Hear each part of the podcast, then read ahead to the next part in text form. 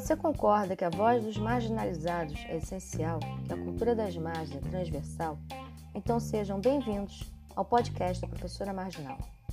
Meu nome é Mônica Coelho, professora de Educação Física das redes públicas do Estado e do município do Rio de Janeiro, e que se descobriu pesquisadora. Me tornei mestre em Educação e doutoranda pela UF. Faço parte do grupo de pesquisa em Pedagogia Social PIPAS UF, coordenado pela professora Margarete Martins. Sou aprendiz de escritora e de poetisa. Episódio de hoje: Educação integral é diferente de turno único. A instituição escolar não foi construída para ser democrática, mas precisa acompanhar a sociedade brasileira que se encontra no século XXI democrática e, como tal, deve continuar.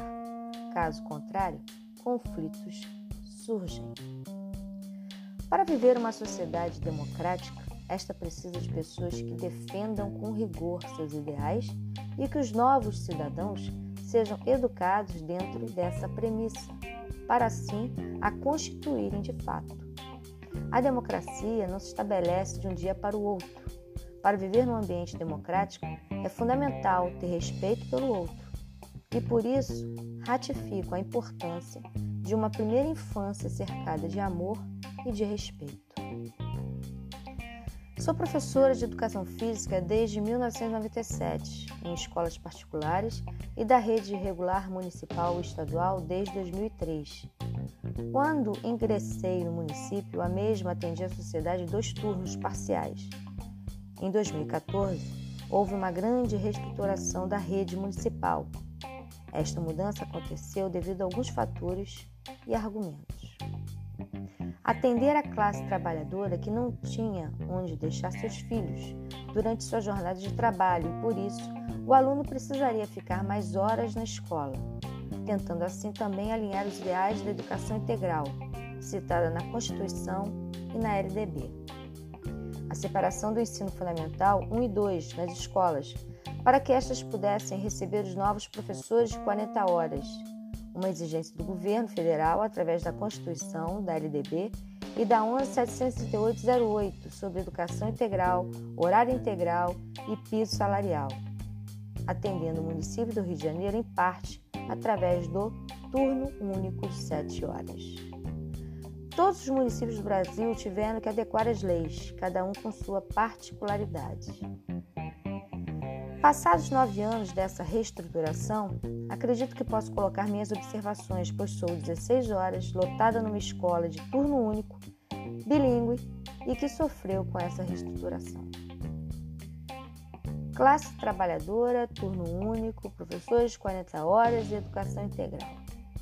Então, se é para atender a classe trabalhadora, não seria muito mais sensato que o Estado, a Prefeitura, o governo federal atendesse às necessidades de seus trabalhadores, como a criação e o cumprimento dos direitos das mães trabalhadoras por suas empresas as quais trabalham, aumentar a licença maternidade e garantir a licença aleitamento até o primeiro ano de vida da criança? E até os seus três anos ter a sua mãe a carga horária diminuída para atender seu crescimento? Pesquisas nas áreas biopsicossociais apontam a importância do convívio materno e familiar para a criança até essa faixa etária. Sabemos que nem todas as famílias vivem em condições favoráveis ao bom desenvolvimento da criança, ainda mais em países com grande desigualdade social como o Brasil. A falta de políticas públicas para crianças, adolescentes e famílias em situações de vulnerabilidade e o exacerbar do assistencialismo em troca de votos e para aumentar o poder político territorial, gerou um movimento de conformismo dos responsáveis e de uma troca de responsabilidades, de direitos e de deveres. Responsáveis acreditam que não possuem mais responsabilidades educacionais sobre seus filhos, inchando a escola de obrigações além das educacionais. A escola se tornou uma outra coisa. A função de educar integralmente o aluno para si e para a sociedade ficou em segundo plano. Em vez de criarem leis a favor da sociedade trabalhadora, principalmente as mães trabalhadoras, os governos se associam ao capital e ao assistencial. Em vez de oferecer às crianças a oportunidade de serem educadas por suas próprias mães ou famílias, usam a verba pública para uma educação que não é obrigatória por lei, na construção de creches e EDIs, educações infantis, né? Incham a máquina pública dos chamados profissionais da educação que são verdadeiros cabos eleitorais de políticos locais ou de políticos religiosos. Um verdadeiro atentado à família e à democracia. Não consigo entender por que a maioria, a maioria dos dirigentes sindicais e profissionais da educação concordam com as creches. Em 2018, fui instigada a perguntar no sexto CIPS, Congresso Internacional em Pedagogia Social no Mackenzie, São Paulo, Há dois professores palestrantes, um da USP e um da UFSCar. Depois de uma questão que o próprio professor da USP levantou sobre o movimento feminista, que para toda luta há consequências. E ainda citou a frase do Pequeno Príncipe: Tu te tornas eternamente responsável por aquilo que cativas. Fazendo uma analogia com o movimento feminista, que depois dos direitos adquiridos, Agora as mulheres brigam para que alguém fique com seus filhos e assim poderem trabalhar. Então, respirei e questionei dizendo: Se hoje estou aqui, foi por causa do movimento feminista. E ainda bem que estou aqui, pois agora defendo os direitos dessas mães trabalhadoras de criarem seus filhos até os três anos com amor e dignidade, no seio familiar, aumentando a licença maternidade e aleitamento, com diminuição de carga horária e cumprimento da construção de creches em empresas privadas com tantas funcionárias, etc. Estou como diretora sindical, na época era diretora do CEP, e não entendo, brigo dentro do sindicato por isso. Porque em vez do sindicato lutar por mais direitos e ou ampliá-los, para que as mães trabalhadoras criem seus filhos no ambiente familiar, preferem reivindicar pelas creches que não fazem parte da educação obrigatória, fazendo parte sim de projetos eleitoreiros de políticos religiosos locais. A vaga em creche virou moeda de troca de voto no Rio de Janeiro. Usam assistencialismo ampliando seu poderio territorial e ideológico, além de fomentar o sistema capitalista. Os senhores concordam ou discordam com essa minha colocação? Voltei para o Rio de Janeiro sem resposta. Acabou ali a palestra, deu a desculpa que tinha que sair para resolver um problema. Só recebi parabéns das funcionárias que estavam filmando o evento e do colega Jaci Marques. Tempos depois me situei onde estava. O reitor era o atual ministro da Educação. Se não contemplarmos os verdadeiros princípios de uma educação democrática e integral, que vem sendo borrados com essa maquiagem chamada de turno único, creches, e educações infantis, além das várias divisões dentro do ensino fundamental, tudo em prol de uma educação reprodutora para a manutenção do status quo. Estaremos fadados a eternos escravos do capital. De tempos em tempos, trocam nomes, criam categorias, implantam ideologias com intuitos de manter a eterna divisão de classes e de poder territorial.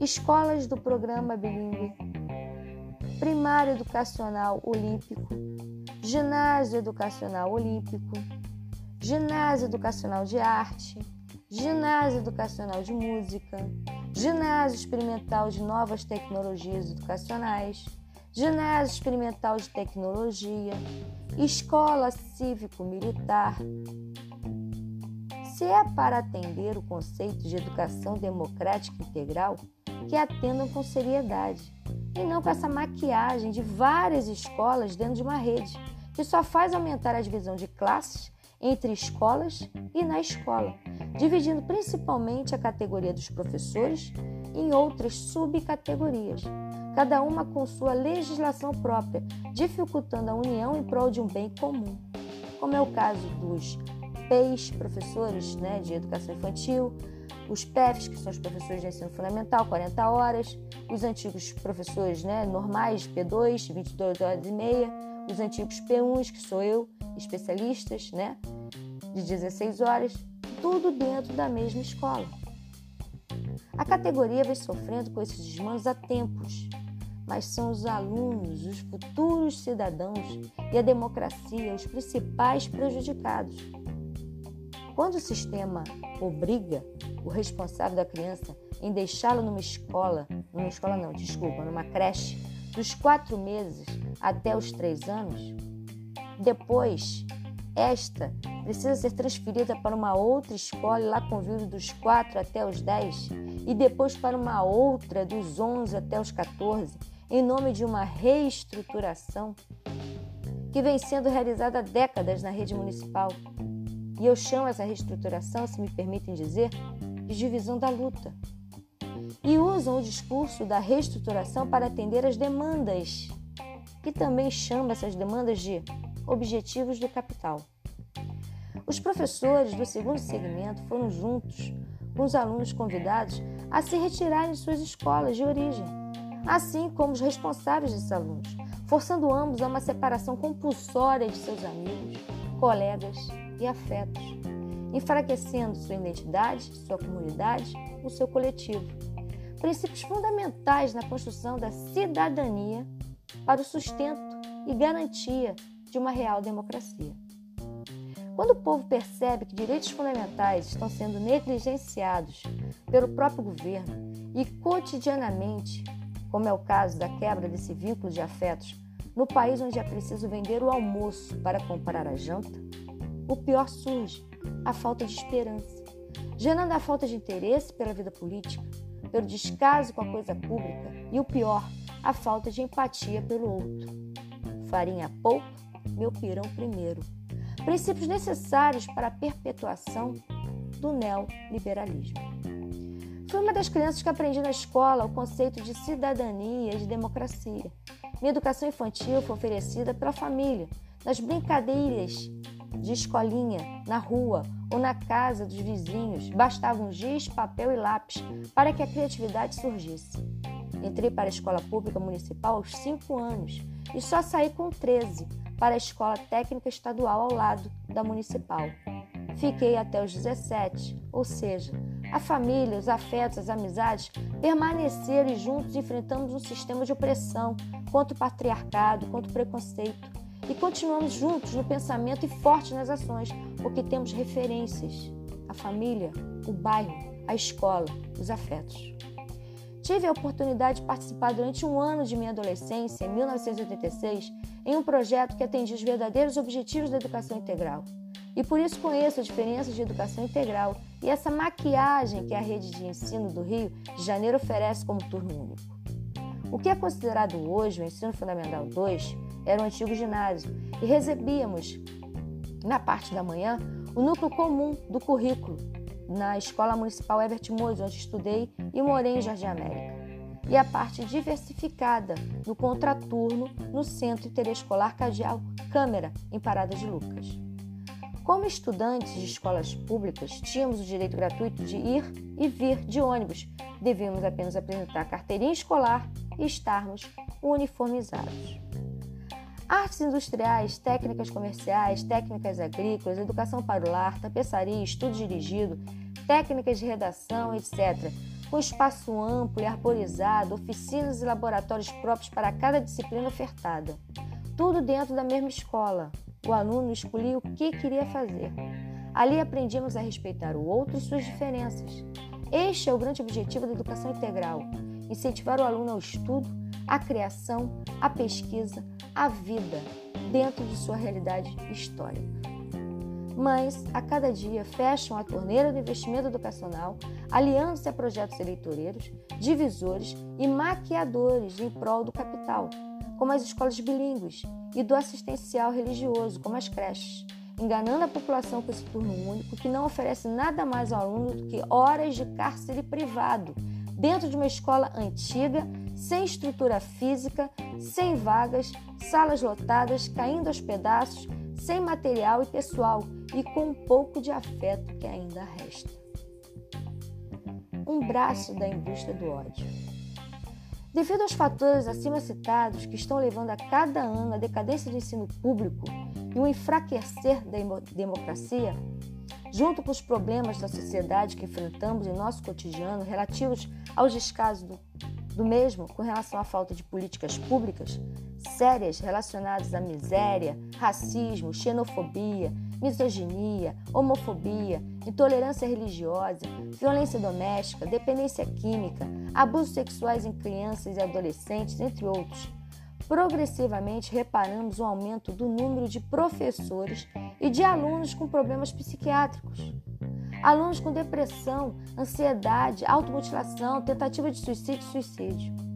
Não podemos esquecer do aumento de casos em que o aluno ou ex-aluno cometem atos violentos, como os massacres em escolas, que depois foram constatados que, na maioria dos casos, foram relacionados ao abandono dos pais ou problemas em suas relações sociais e familiares.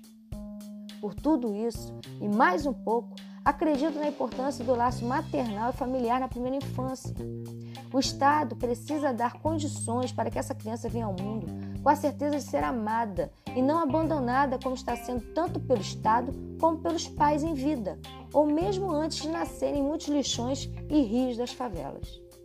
O exercício da cidadania se inicia ao nascer desse futuro cidadão. Se este foi respeitado pela pátria quando nasceu, irá respeitar sua pátria mãe exercendo sua cidadania em prol da democracia. Por outra educação. Acredito numa educação sem creches para que os futuros cidadãos sejam atendidos na primeira infância pelo amor materno e fraternal da família. Acredito numa educação em que as crianças de 4 a 10 anos sejam atendidas em escolas parciais para que os laços familiares e sociais não sejam rompidos, continuando a família a responsabilidade de educar em parte seus filhos, junto com o núcleo curricular comum a todos e que atenda às demandas dos alunos e de nossa sociedade baseado na Constituição, com ensino laico e plural, para que os problemas sociais sejam minimizados e até extintos. Acredito numa educação integral desde já e depois dos 11 anos, com os laços familiares já fortalecidos, a compreensão deste aluno sobre a sua sociedade. O aluno estará apto a continuar seus estudos, junto com outras disciplinas que contribuirão para que o aluno, de forma autônoma, consiga criar, pesquisar, questionar, interagir e dar seguimento à sua vida com proatividade, contribuindo para que a sua sociedade seja mais independente do Estado, humanizada e realmente democrática. E chama essa outra educação de educação luminosa. Nada tem com o iluminismo de Rousseau, mas sim com a liberdade do ser, adquirida através da coragem e da luz advinda dos conhecimentos de Platão. É preciso não só sair da caverna, é necessário destruí-la. Não ao turno único. Sim, a educação integral, humanizada, democrática, pública e de qualidade. Essa é a minha bandeira. O objetivo desse canal de comunicação é justamente esse: de fomentar reflexões cerca do cotidiano, baseadas em ações e pensamentos do senso comum e de grandes mestres. Se você gostou, compartilhe. Só na interação, conectando com o outro, que ampliaremos nossa rede de saberes e de fazeres em prol de um mundo melhor. Em breve, mais um episódio no podcast da Professora Marginal. Saudações marginais.